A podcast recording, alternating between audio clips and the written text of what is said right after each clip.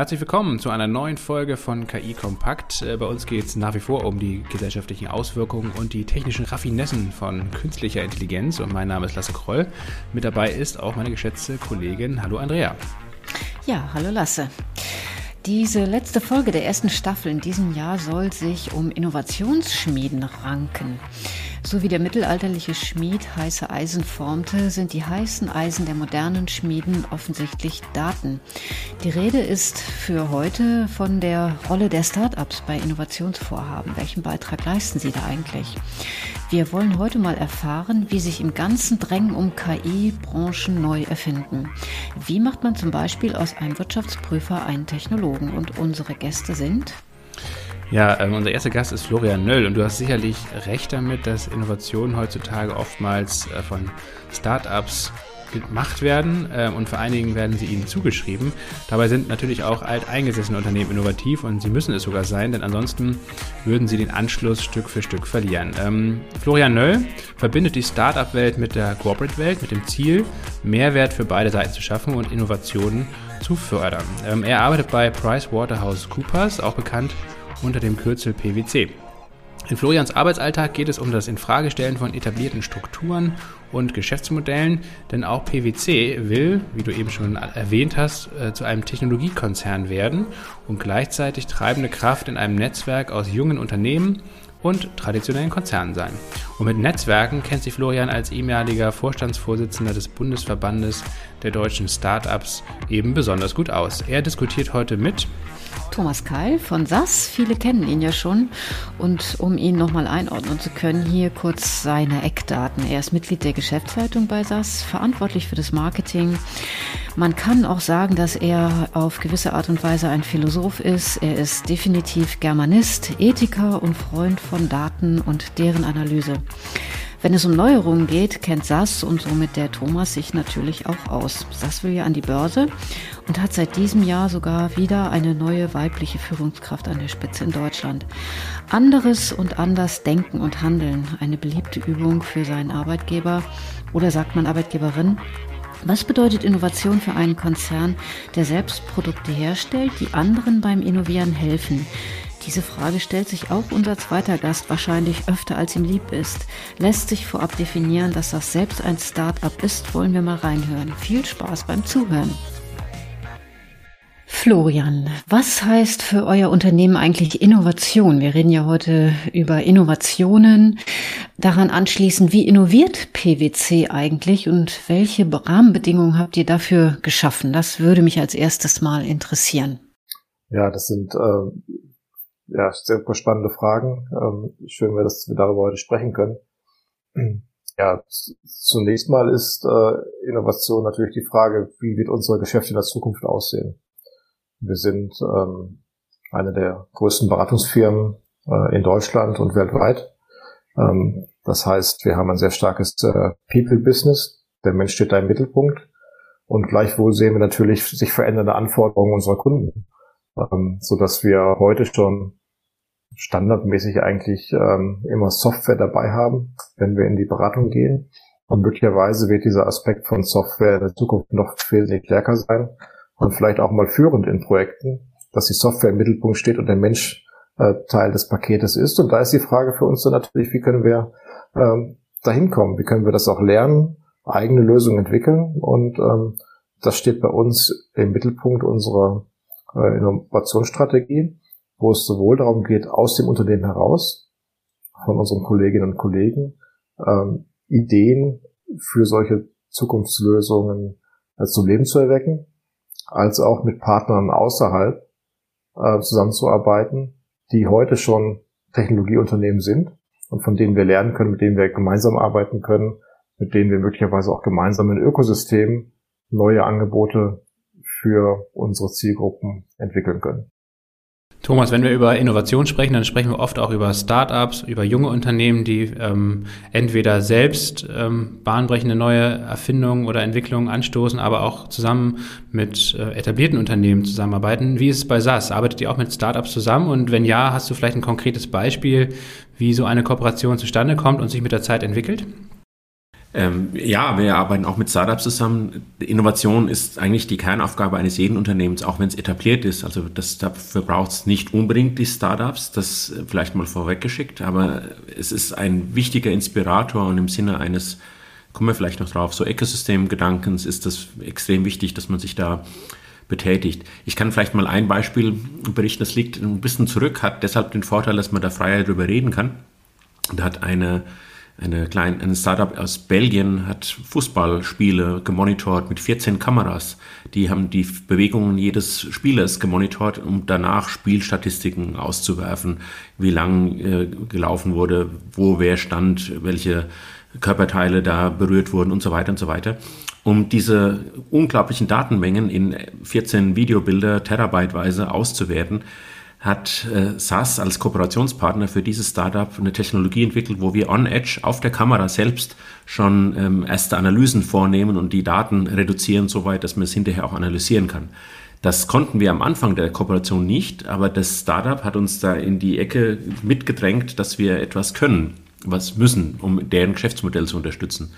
Das war eine spannende Erfahrung und die, die Funktionen haben wir jetzt in unserer Software und bei diesem Startup haben wir lange ein gemeinsames Go-to-Market ausprobiert. Das hat aus anderen Gründen dann nicht funktioniert, aber das war für beide Seiten eine fruchtbare Phase. So stelle ich mir Innovation vor. Florian, du hast gerade gesagt, äh, dass der Mensch auch Teil des Paketes ist. Ähm, nun warst du ja auch mal ähm, einige Jahre Vorstand beim äh, Bundesverband der Startups. Ähm, wie sehen das denn diese Startups? Äh, fühlen die sich schon als Teil des Paketes namens Innovation? Ja, ich meine, Thomas hat ja gerade das Schlagwort Ökosystem genannt. Und aus meiner Sicht gibt es ein großes Innovationsökosystem und in dem Ökosystem sind Startups. Das sind so ein Stück weit die äh, Frontrunner, die Schnellboote. Da sind wir als etablierte Unternehmen mit unseren Innovationsaktivitäten und dann gibt es noch die Finanzierungssicht mit den äh, Venture Capital und Corporate Venture Capital Investoren.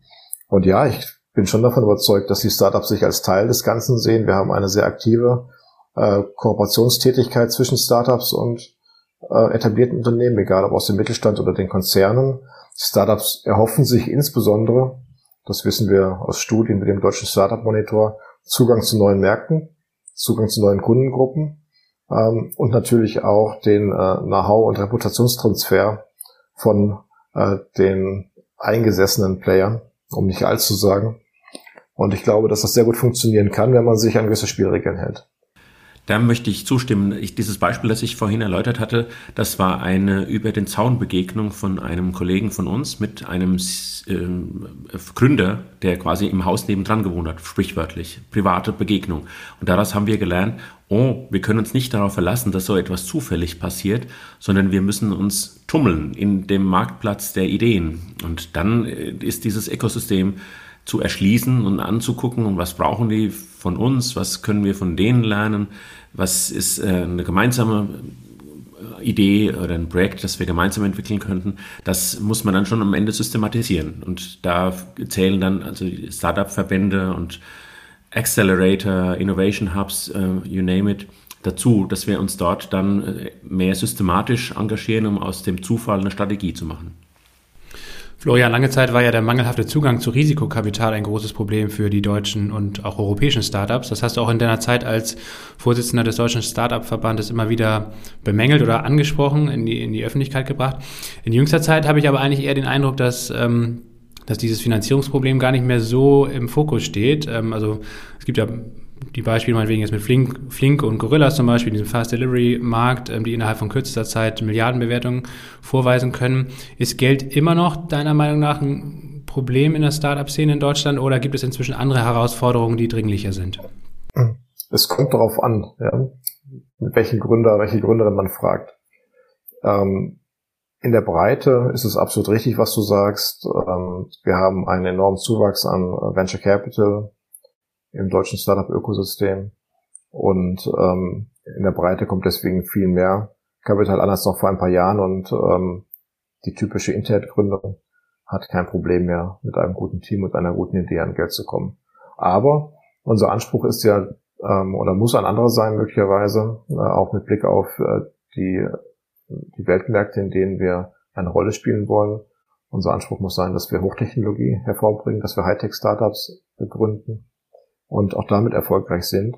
Und da stellt man immer noch fest, wenn man dann in die Details reinguckt, dass ähm, es für ähm, Ausgründung aus den Hochschulen im ähm, Hochtechnologiebereich immer noch deutlich schwieriger ist, an Kapital zu kommen, äh, über alle Phasen hinweg, aber insbesondere in der äh, Gründungsphase. Es gibt positive Beispiele, ja, beispielsweise im Bereich der äh, Flugtaxen, äh, wo das gelungen ist, die Unternehmen äh, zu finanzieren. Aber ich glaube, bis wir wirklich sagen können, dass ähm, genug Kapital da ist, muss es auch gelingen, eben Hightech zu finanzieren über alle Gründungsphasen hinweg, gerade auch bei dem Sprung aus der äh, Forschung und aus der Hochschule heraus. Und dann äh, kommen natürlich ähm, mit dem Erfolg der ganzen Industrie, der ganzen Startup-Welt auch andere neue Herausforderungen, die teilweise absehbar waren. Ähm, wir haben ein War for Talents, wir äh, brauchen äh, Fachkräfte für die Startups. Ähm, das ist äh, zunehmend herausfordernd. Ähm, ähm und zumindest vor der Pandemie war dann plötzlich auch der Markt für Büroimmobilien heiß gelaufen, beispielsweise in Berlin. Das hat sich jetzt sicherlich ein wenig entspannt, ähm, aber da wird sich auch die Frage stellen in ein paar Jahren äh, spätestens wieder, äh, wie denn wir diesem Problem begegnen. Ähm, die künstliche Intelligenz, die ist ja, was die Forschung anbetrifft, äh, ganz gut in Deutschland vertreten. Ähm, wenn man sich jetzt aber mal äh, unternehmerisch äh, auf dem Weltmarkt umschaut, dann sieht man, dass viel in USA und auch in China ähm, umgesetzt wird und vor allen Dingen auch unternehmerisch getan wird. Viele Start-ups sind da sehr aktiv. wie seht ihr beide eigentlich die Zukunft für den Standort Deutschland in diese Richtung?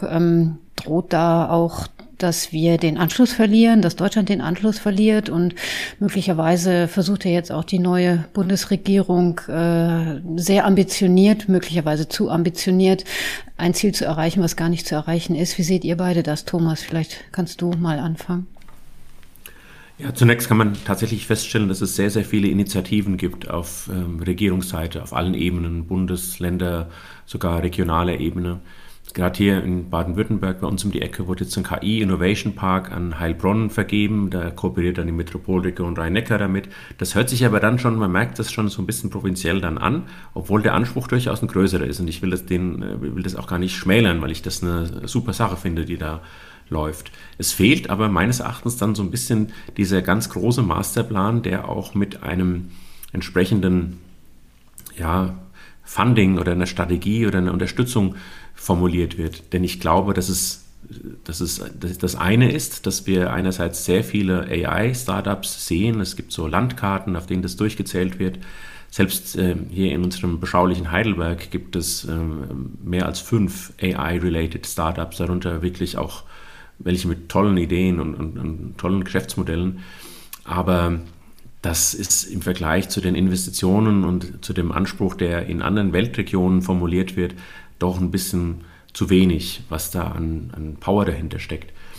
Aber ich denke, dass die, der Weg der richtige ist, dass man eine Offenheit zeigt gegenüber der Technologie. Das äh, bringt meines Erachtens diese neue Regierung auch mit, dass sie erstmal offen sich das alles anschaut und nicht gleich die Risiken oder die vermeintlichen Risiken zu früh regulieren will, ohne erstmal zu gucken, welche Chancen denn dagegen stehen. Florian, wie siehst du denn, wie bewertest du denn gerade die Gesamtsituation? Hm, Thomas hat das sehr gut beschrieben. Ähm, die Potenziale sind groß. Wir sehen auch äh, sehr aussichtsreiche Teams mit ihren Startups. Ähm, und dass sie jetzt zum Beispiel in Heidelberg sind, ist gar nicht so groß äh, die Überraschung für mich, weil ich glaube gerade, dass sehr gute Hochschulstandorte, Karlsruhe, Aachen äh, beispielsweise auch ähm, ein sehr großes Potenzial haben, und auch sehr große Fähigkeiten bereits, äh, solche Ausgründungen hervorzubringen. Und ähm, gerade da wird es jetzt darauf ankommen, aus meiner Sicht, wie gut gelingt die Kooperation dann auch mit der etablierten Industrie, weil das dann die potenziellen Kunden und Nutzer sind für diese neuen AI-Anwendungen und zeigen die sich offen, ja, weil das eine ist, dass wir eine gute Technologie haben, ähm, aber wird die auch vom Markt angenommen?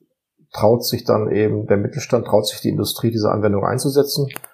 Ähm, weil dann wird es auch mit der Finanzierung gelingen natürlich, wenn die Startups eine Marktperspektive aufzeigen können. Und dann haben wir möglicherweise auch einen Wettbewerbsvorteil, weil gerade im Bereich von ähm, Industrial IoT ähm, und Industrie 4.0 wir natürlich durch unsere starke Fertigungsindustrie, durch unsere starke Automobilindustrie auch auf äh, einem Datenarsenal sitzen, das andere äh, Nationen nicht haben in der Form und wo man sich differenzieren könnte in der Kooperation zwischen den neuen Technologieanbietern und den erfolgreichen Industrieunternehmen. Florian, du hast es eben schon angesprochen, die Kooperation zwischen Startups und mittelständischen Unternehmen oder auch der Industrie. Ähm, das wird ganz wesentlich sein, wenn es jetzt um den Erfolg in den nächsten Jahren geht. Und das ist ja eigentlich auch eine schöne Überleitung ähm, zu euch, zu ähm, der Next Level Initiative von PwC, die du ja leitest und auch mit ins Leben gerufen hast. vielleicht kannst du uns da mal so ein paar konkrete Beispiele nennen, wo es dann oft auch die Herausforderungen gibt, also wo die Schwierigkeiten bestehen für Startups zum Beispiel auf mittelständische Unternehmen zuzugehen und dort ihre Produkte zu platzieren platzieren in einem ganz, ganz frühen Entwicklungsstadium. Ja, da treffen natürlich äh, durchaus kulturelle Unterschiede aufeinander, auch unterschiedliche Erwartungen. Also du hast ähm, Next Level angesprochen.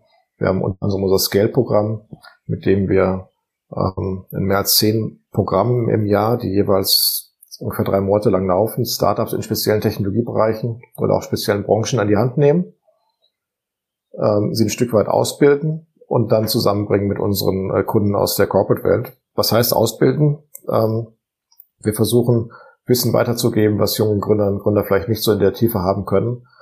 Also wie funktioniert zum Beispiel der Einkauf in großen Unternehmen? Welche Erwartungen gibt es in Sachen Compliance? Ähm, wie steht es um Themen wie Data, Data Privacy, äh, Data Security? All solche Anforderungen kommen ja plötzlich, wenn man zusammenarbeiten möchte mit dem Großen. Und äh, da versuchen wir, äh, die Brücke zu bauen. Aber müssen auch sagen, dass es auch eine Aufgabe ist, eben der, der Corporates, sich ein Stück weit zu bewegen. Ähm, wir neigen dazu, in den großen Unternehmen ähm, uns so eine Art Fort Knox zu bauen. Ja, eine Mauer mit sehr hohen Hürden für die, die mit uns zusammenarbeiten möchten. Und diese Mauern führen im Zweifel dazu, dass sie keine Durchlässigkeit haben für Innovation, weil eben kleine Anbieter junge Anbieter nicht durchkommen oder nicht über die Mauer springen können. Und auch deswegen muss man sich an der Seite auch herbewegen, aufeinander zu bewegen. Vielleicht noch hinterhergestellt, äh, Florian, die Frage, weswegen bauen Corporates diese, diese Mauern? Ist das letztendlich zum Schutz des eigenen Geschäftsmodells gedacht oder sind das eigentlich andere Beweggründe? Also äh, Sicherheitsüberlegungen spielen bestimmt eine große Rolle. Ähm, mit, den, mit der Frage, wen lässt man an seine IT-Systeme, wen lässt man in seine Produktion, ähm, welche Zulieferer verbaut man möglicherweise im nächsten Fahrzeug. Und ähm, das hat alles einen, einen ehrlichen Hintergrund, auch nachvollziehbaren Hintergrund, aber in einer zu restriktiven Auslegung, ähm, die keine Ausnahmen zulässt, führt das eben dazu, dass man äh, Potenziale ja, vor der Tür stehen lässt, im wahrsten Sinne des Wortes. Und es ist ja auch häufig so, dass die großen Unternehmen haben stabile Geschäftsmodelle, die auch nicht darauf ausgelegt sind, über den Tellerrand zu blicken.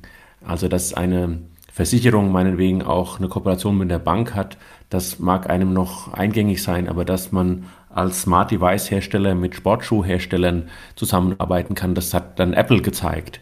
Da muss man auch erstmal eine Idee, eine Kreativität entwickeln und das ist häufig etwas, was ich, was überhaupt keinen Andockungspunkt innerhalb eines Unternehmens hat, wenn man etwas Neues entwickelt. Und dass bestimmte Silos, die in einem Unternehmen notwendigerweise entstehen, weil die alle für sich prozessoptimiert werden, äh, dann verbindet wieder. Und ich glaube, diesen ständige, diese Reflexion innerhalb eines Unternehmens, mal zu gucken, was denn noch ginge, was man noch machen könnte, das wird durch diese Ideen von außen getrieben. Und das, das ist ein Stück weit systeminhärent, weil am Ende auch das Scale, das, das Wort Scale sagt ja, man will aus einer meinetwegen tollen Idee auf jeden Fall einen skalierten, funktionsfähigen, am Ende profitablen Prozess machen, der dann erstmal für sich dann ja einen, einen Return bringt. Also insofern muss, muss das, ist das ein Prozess. Also es kann nicht sein, dass man dann das abschließt und sagt, okay, jetzt habe ich es und jetzt läuft's und dann ist man, dann muss man nach zwei Jahren wieder anfangen. Also so, so muss man sich das vorstellen. Und diese Mauern, die man dann wahrnimmt, sind einfach auch die, der Schutz für das kein Geschäft, der notwendig ist, sonst würde das nicht funktionieren. Ein bisschen plump formuliert aus meiner Sicht. Jetzt wurde zu zweimal über Fußball gesprochen. Ich fühle mich jetzt motiviert, auch ein Beispiel beizutragen. Wir haben zuletzt ein Scale-Programm gemacht zum Thema Sportstech und haben nach den spannendsten Startups gesucht, die im Kontext von Sport Lösungen entwickelt haben. Haben wir gerade auch schon ein Beispiel gehört. Und gleichzeitig arbeiten wir zusammen, auch das ist öffentlich, mit der äh, Frankfurter Eintracht Ja, und Eintracht Frankfurt hat sich zum Ziel gesetzt, das eigene Start, äh, Stadion zur Arena of IoT, ja, zur Arena of Internet of Things umzubauen. Und da entstehen natürlich wahnsinnig tolle Möglichkeiten ja, für etablierte Technologiefirmen wie für junge. Ja? Also da geht es um Themen wie äh, Energiemanagement, intelligente Beleuchtung und Verbrauchssteuerung, ja, Besucherstromsteuerung Warteschlangenmanagement, der Stadionnavigation, äh, bis hin zu Themen wie der automatisierten Bewässerung, äh, Mobilitätsfragen, äh, im Parkraummanagement. Man kann sich das alles vorstellen. Ähm, oder auch äh, das Ganze im Bereich Facility Management, Predictive Maintenance in der Wartung des Stadions. Also ein spannendes Themenfeld, wo man aus dem theoretischen Aspekt Ökosystem und der theoretischen Konstrukt, wie arbeitet jetzt, wie arbeiten verschiedene Unternehmen zusammen an einem gemeinsamen Zielbild, und am Ende des Tages ja auch einem, einem, einem Konsumenten, in dem Fall dem Stadionbesucher, äh, ein besonderes Erlebnis zu schaffen, das jede einzelne Firma für sich nicht leisten könnte.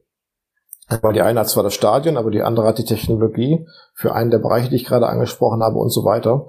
Und das zusammenzubringen ist eigentlich die äh, Kunst und das schafft Wertschöpfungspotenziale, die weit über die Fähigkeiten des einzelnen Bausteins hinausgehen. Thomas, du hattest ja äh, eben von der Idee äh, gesprochen, die von außen entwickelt wird. Da würde ich gerne nochmal ähm, drauf eingehen.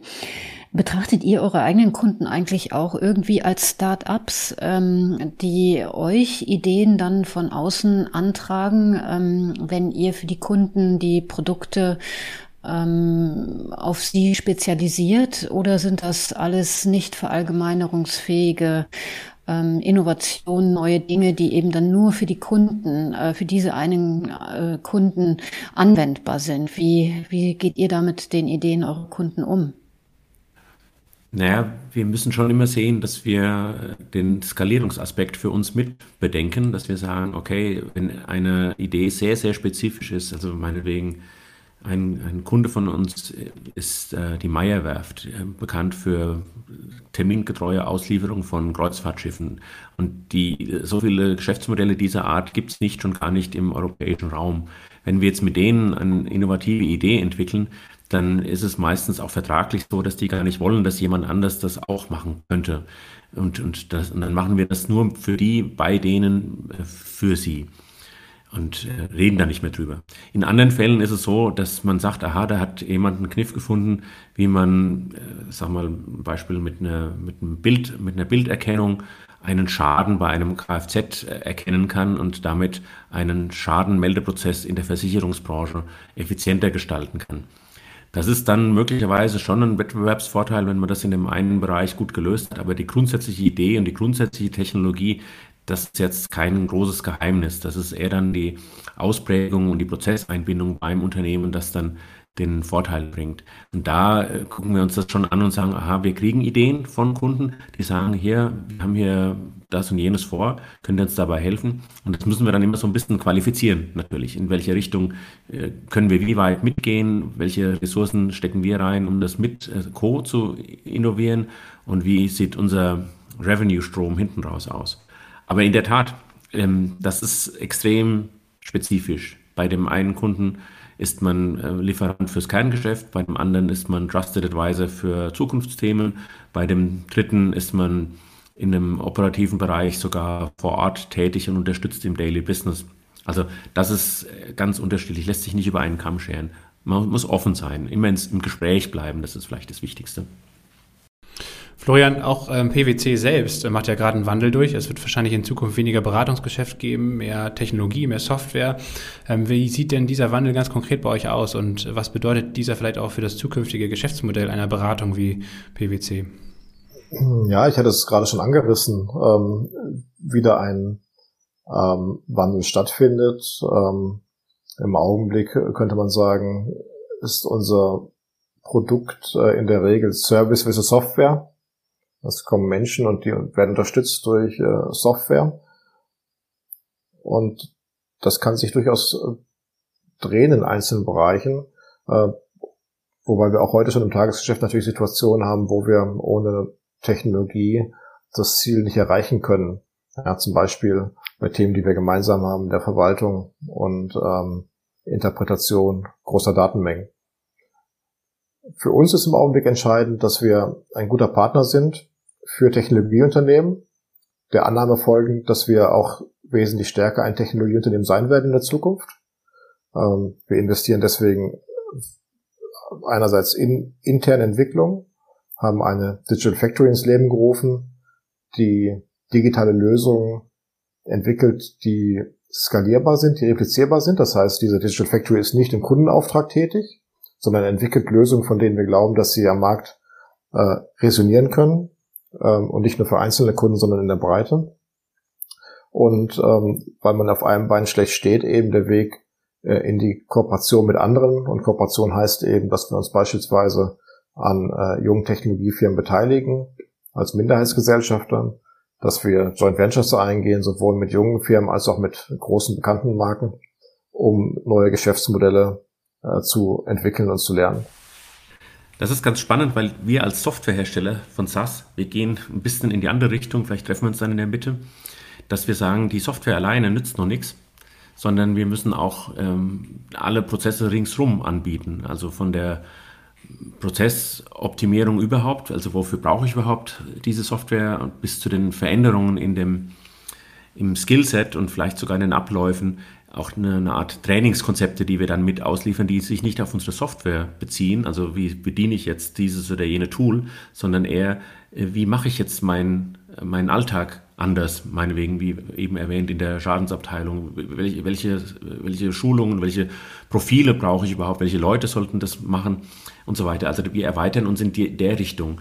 Damit ähm, gibt es möglicherweise dann auch einen, einen, anderen Wettbewerb, aber wir sehen nämlich das aus der anderen Richtung auch, dass, was Florian gerade beschrieben hat, dass ähm, Unternehmensberatungen eben nicht mehr nur in Anführungszeichen nur konzeptionell beraten, sondern auch die Implementierung mitverantworten. Und ich, das ist der, der Kunde erwartet das immer mehr, dass man einen Geschäftsprozess anbietet. One-Stop-Solution Provider nennen wir das, der, der dann am Ende funktioniert und für den Kunden einen Mehrwert bringt. Und dafür braucht man ergänzende Skills, die man nicht alle selbst haben kann. Und dann sind wir wieder bei dem Ökosystem-Gedanken. Das muss man dann alles orchestrieren. Und das ist, glaube ich, so ein bisschen unser Weg, den wir auch gehen. Ja, wenn ich das ergänzen darf, ähm, Unternehmensberatung ist gerade angesprochen. Also der Mensch bleibt extrem wichtig. Und ähm, wir sind ja nicht nur Unternehmensberater, sondern historisch Wirtschaftsprüfer und auch äh, Steuer- und Rechtsberater. Und aber da geht es natürlich schon um die Frage, wie man auch effizienter agieren kann, ähm, wo Fachwissen, hochspezialisiertes Wissen äh, unverändert wichtig bleibt oder noch wichtiger wird in der Zukunft ähm, und man gleichzeitig Technologie nutzt, um schneller und effizienter äh, den Kundenauftrag zu erfüllen. Florian, mich würde auch mal äh, interessieren, ob man eigentlich ähm, innovativ sein kann, wenn man seine Geschäftsmodelle innoviert. Also kann der alte Hase am Markt überhaupt innovativ sein, ohne an seinem Geschäftsmodell rumzuschrauben? Und ähm, wenn er das denn tut, was ist denn so deine Erfahrung? Das geht dann aber auch an den Thomas. Ähm, welche Auswirkungen hat das eigentlich intern? Welche Signale werden da, werden da an die äh, Belegschaft ausgesendet? Ja, eine ganz, ganz spannende Frage. Kann man aus sich selbst heraus innovativ sein? Ich würde sagen, innovativ ja, disruptiv, daran würde ich ein Fragezeichen machen, weil disruptiv ja heißt, man stellt sein eigenes Geschäftsmodell in Frage, um ein zukünftiges Geschäftsmodell äh, zu innovieren, zu entwickeln. Ähm, da gibt es das Buch Den Medici-Effekt, der ganz schön beschreibt, wie disruptive Innovation oft in Branchen äh, entstehen, die nicht die gleiche Branchen sind, die sie später, die diese Erfindung dann später äh, disruptiert. Und von daher stehen Unternehmen da vor einer großen Herausforderung. Und ich sehe die Herausforderung in äh, Deutschland vielleicht noch ein wenig stärker. Hab mir die Frage gestellt, warum fällt es beispielsweise auch äh, unserem äh, industriellen Mittelstand und der Industrie so schwer, äh, solche größeren Innovationssprünge zu machen? Ja, so dass wir oft dann in die USA und nach China gucken mit ein wenig äh, Neid und äh, Begeisterung, teilweise auch erschrocken, äh, wenn dann so größere Technologiesprünge kommen und möglicherweise liegt das so ein Stück weit in der äh, DNA der deutschen äh, produzierenden Firmen ähm, und in der DNA des Ingenieurs, äh, der groß geworden ist und geprägt ist von einem Leitmotiv, dass man vielleicht beschreiben kann mit er läuft und läuft und läuft. Ja, also der VW, der geht nicht kaputt, die Miele Waschmaschine äh, ebenso wenig. Und wenn man das aber zusammenbringt mit einer neuen Generation von Unternehmen, die ähm, gerne auch mal eine Beta-Version an den Kunden verkaufen und dann sagen, wir liefern dann schon Updates nach, ähm, die ähm, eine aktive Fehlerkultur zulassen, äh, nicht nur im Produktions-, sondern auch im Auslieferungsprozess, dann stellt das, glaube ich, die noch ähm, amtierende Generation äh, der äh, Ingenieure vor eine große Herausforderung hierzulande. Ja, unbedingt. Das ist ja ein Angriff auf das eigene Selbstverständnis. Ich habe mal einen tollen Vortrag gehört in, in, in, der deutschen Automobilindustrie.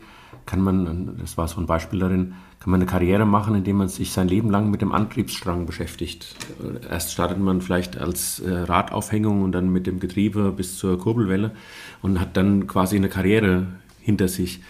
Und heute denkt man eher so drüber nach, was ist denn eigentlich das Produkt, das wir verkaufen? Das ist doch nicht das äh, geschmeidigere Schalten im Getriebe, sondern das ist die Mobilität von A nach B. Und das so, so ein Denken, da gebe ich Florian vollkommen recht, das in einem Ingenieur äh, zu suchen, der sich eben mit dem anderen beschäftigt hat, ist eine Herausforderung, auch eine Überforderung die, die man dem Einzelnen nicht immer zumuten kann, aber die Organisation muss sich dem irgendwie stellen, sonst ist man überflüssig, wenn man feststellt, dass die Leute jetzt doch lieber Elektroautos kaufen und man braucht überhaupt kein Getriebe mehr. Das sehe ich auch und ich glaube, das ist dieser grundsätzliche, will ich sagen, ja doch, es ist eine Angst vor der Veränderung, die, die vielleicht bei ich weiß nicht, ob das nationalspezifisch ist, bei anderen auch ausgeprägt ist. Grundsätzlich haben Organisationen Schwierigkeiten, sich einem Wandel äh, äh, zu stellen, der, der ihre eigene Bedeutung in Frage stellt.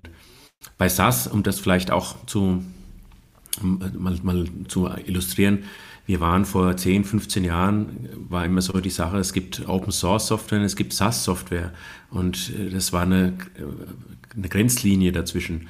Das bildet heute die Realität nicht mehr ab. Also wir könnten unsere eigene Software nicht machen, wenn wir nicht selbst auf Open Source Software setzen würden und unsere Kunden müssen eine Kombination fahren und müssen sagen, es gibt eine Zusammenarbeit zwischen Python, R und SAS und nur dann kann ich die besten analytischen Modelle bauen und kann meine Teams ähm, gut aufstellen. Das hat bei uns intern auch natürlich für Irritationen gesorgt, dass wir so diesen Weg gehen müssen.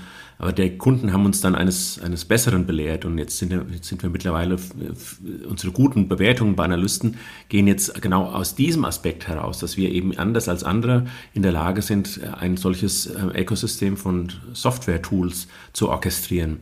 Und das, das hat aber eine Weile gedauert. Das ist auch natürlich eine, eine Kulturveränderung, wenn man ähm, bisher das eine gesagt hat und dann sagt man, okay, für die Zukunft ist eine Offenheit der auch am Ende profitablere Weg. Also ich glaube, dass diesen Cultural Aspekt, den muss man mitbedenken. Das ist nicht alles nur Technologie, wenn man über Innovation redet. Innovation hat es ja schon immer gegeben, äh, seitdem es Menschen auf dieser Erde gibt ähm, oder Lebewesen auf dieser Erde gibt. Heutzutage wird Innovation viel mit neuen Technologien, mit Digitalisierung beziehungsweise mit der Fähigkeit äh, zu digitalisieren in Verbindung gebracht mit künstlicher Intelligenz. Mm, ist das eine Modeerscheinung? Ist das gerade ein Hype? Oder liegt das daran, weil wir alle in der Informationstechnologiebranche tätig sind, ähm, dass wir Innovation immer nur mit Digitalisierung, künstliche Intelligenz, neuen Technologien in Verbindung bringen? Florian, wie siehst du das? Ich glaube, dass wir einfach in einer Zeit leben, äh, die uns äh, eben durch neue technologische Möglichkeiten in die Situation versetzt, äh, große Sprünge zu machen. Und ähm, wenn ich jetzt überlege, was äh, jetzt prägende Innovationen äh, der letzten Jahre waren, dann denke ich gar nicht so sehr an Digitalisierung, sondern eher an Biotechnologie und die Impfstoffentwicklung. Ähm, und würde daher sagen, dass sich ähm, solche Sprunginnovationen äh, in verschiedenen Bereichen zeigen. Aber im Bereich der äh, digitalen Anwendung ist es natürlich besonders einfach und kostengünstig, weil eigentlich jeder äh, mit seinem Smartphone oder einem günstigen Laptop äh, in diesen Markt einsteigen kann und innovieren kann.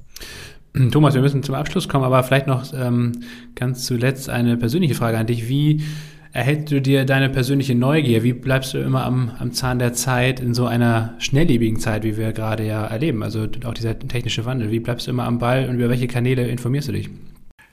Ich, ich, lese nur noch äh, Printzeitungen. Nein, Quatsch. Ähm, ich, ich versuche im Gespräch zu bleiben. Und das ist vielleicht äh, klingt das komisch, aber natürlich mit, unterhalte ich mich viel mit Startups auch. In Heidelberg bin ich in der, in Heidelberg und in Frankfurt, muss ich sagen, bin ich ein bisschen in der Szene unterwegs. Ich war früher viel auf Meetups, um mich auch mit Menschen zu konfrontieren, die einen anderen Hintergrund haben als ich. Ich, hab, ich bin kein Data Scientist, ich kenne mich mit Machine Learning nur ähm, auf der, auf der konzeptionellen Ebene aus und nicht auf der technischen. Aber ich habe mich damit konfrontiert und frage immer wieder rum und, und, und suche mir auch Menschen, die anders sind als ich. Also nicht alle äh, Männer in meinem Alter mit akademischem Hintergrund, sondern ich versuche mich mit anderen zu unterhalten und, und das auch ein bisschen systematisch zu machen.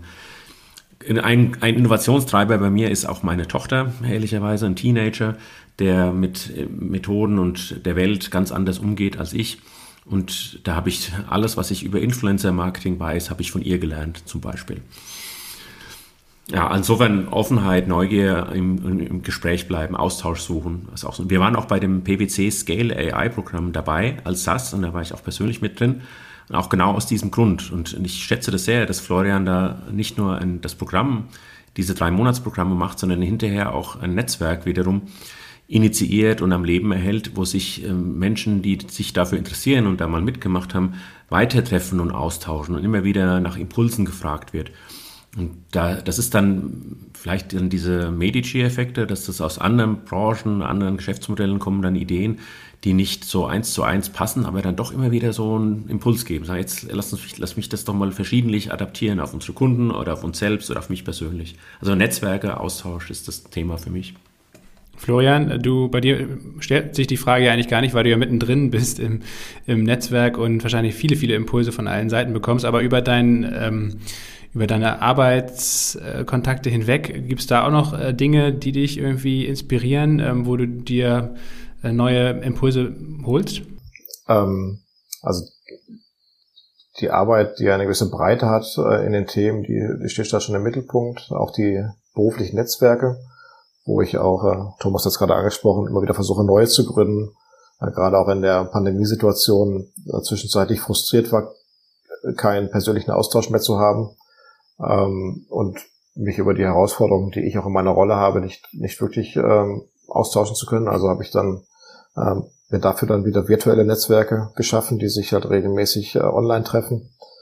Ähm, naja, und dann habe ich ja diese Historie, dass ich äh, einen Verband gegründet und aufgebaut habe. Äh, das heißt, äh, mein Faible für Politik ist möglicherweise mein Hobby und äh, äh, da sind ja gerade wieder spannende Zeiten, mit denen man sich dann auch äh, am Wochenende mal privat beschäftigen kann. Super, vielen, vielen Dank ähm, an euch beide äh, für, für die Zeit und für das Gespräch und ähm, dann auf jeden Fall weiterhin viel Erfolg und ja, viele gemeinsame Austauschmöglichkeiten auch zwischen SAS und PwC. Danke fürs Gespräch. Vielen Dank für die Einladung. Das war es für diese Woche schon wieder mit KI Kompakt. Vielen Dank fürs Zuhören. Wenn euch dieser Podcast gefallen hat, dann würden wir uns natürlich sehr darüber freuen, wenn ihr dieses Format im Freundes- und Bekanntenkreis oder auch unter Kolleginnen und Kollegen teilt. Bei Spotify, Apple Podcasts und allen anderen relevanten Podcast-Plattformen eurer Wahl könnt ihr nach wie vor den Podcast abonnieren, damit ihr in Zukunft keine weitere Folge verpasst. Ebenso weiterhelfen würde uns eine gute Bewertung oder eine Rezension bei Apple, damit der Podcast besser gefunden wird. Und inzwischen kann man das auch bei Spotify machen. Also gerne mal reinschauen und bewerten, das würde uns sehr freuen. Herzlichen Dank äh, auch an unsere Unterstützerin, natürlich die Firma SAS. Ähm, SAS entwickelt KI-Anwendungen für unterschiedliche Branchen und Anwendungsgebiete, wie sie hier in den Gesprächen mit unseren Gästen auch immer wieder diskutiert und erläutert werden. Alle weiteren Infos zum Podcast und natürlich auch zu den Produkten und Services von SAS findet ihr auf sas.de slash ki-kompakt-podcast.